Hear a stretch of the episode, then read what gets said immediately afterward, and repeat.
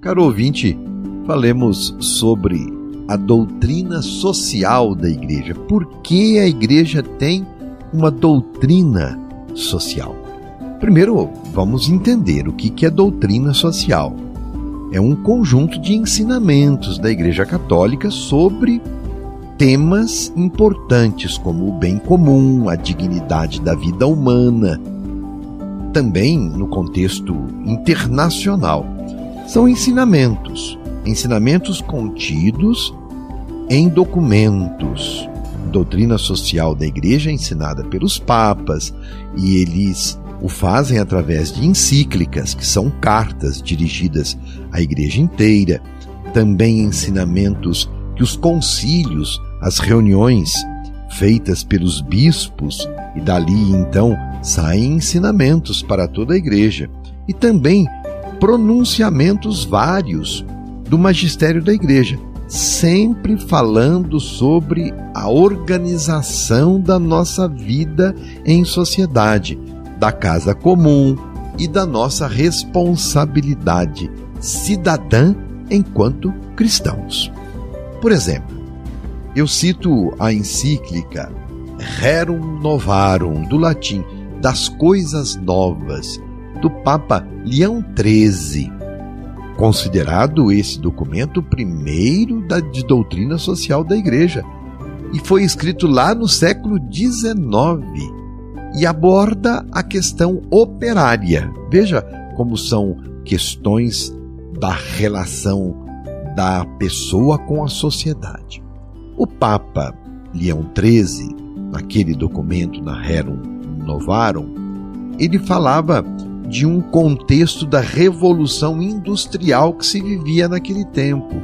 E ele denunciou a penosa situação dos trabalhadores nas fábricas, que eram afligidos pelos salários, salários baixos e também pela desumana carga horária. Trabalhavam muitas horas. Foram conquistas depois as oito horas de trabalho dos dias de hoje, foi uma conquista de muitas lutas. E o Papa, nesse sentido, colaborou para que a carga horária não fosse excessiva, a carga horária de trabalho. O Evangelho não é letra morta. Ao anunciar o Evangelho à sociedade, na sua organização política, econômica, jurídica, cultural, a Igreja quer atualizar no curso da história a mensagem de Jesus Cristo. O Evangelho não é letra morta, fala a nossa vida. Por isso, a doutrina social cuida de estabelecer critérios para transformar a sociedade a partir do Evangelho, a partir da boa nova de Jesus Cristo. Portanto, a doutrina social da Igreja trata-se de um estudo feito à luz da fé e da tradição da igreja. A função prática da doutrina social é a defesa integral do ser humano, é a defesa da humanidade, dos direitos, dos deveres e também é denúncia do pecado de qualquer tipo de injustiça. É a igreja defendendo a vida esta doutrina eclesial situa-se neste entrelaçar da vida e da consciência cristã com a realidade do mundo.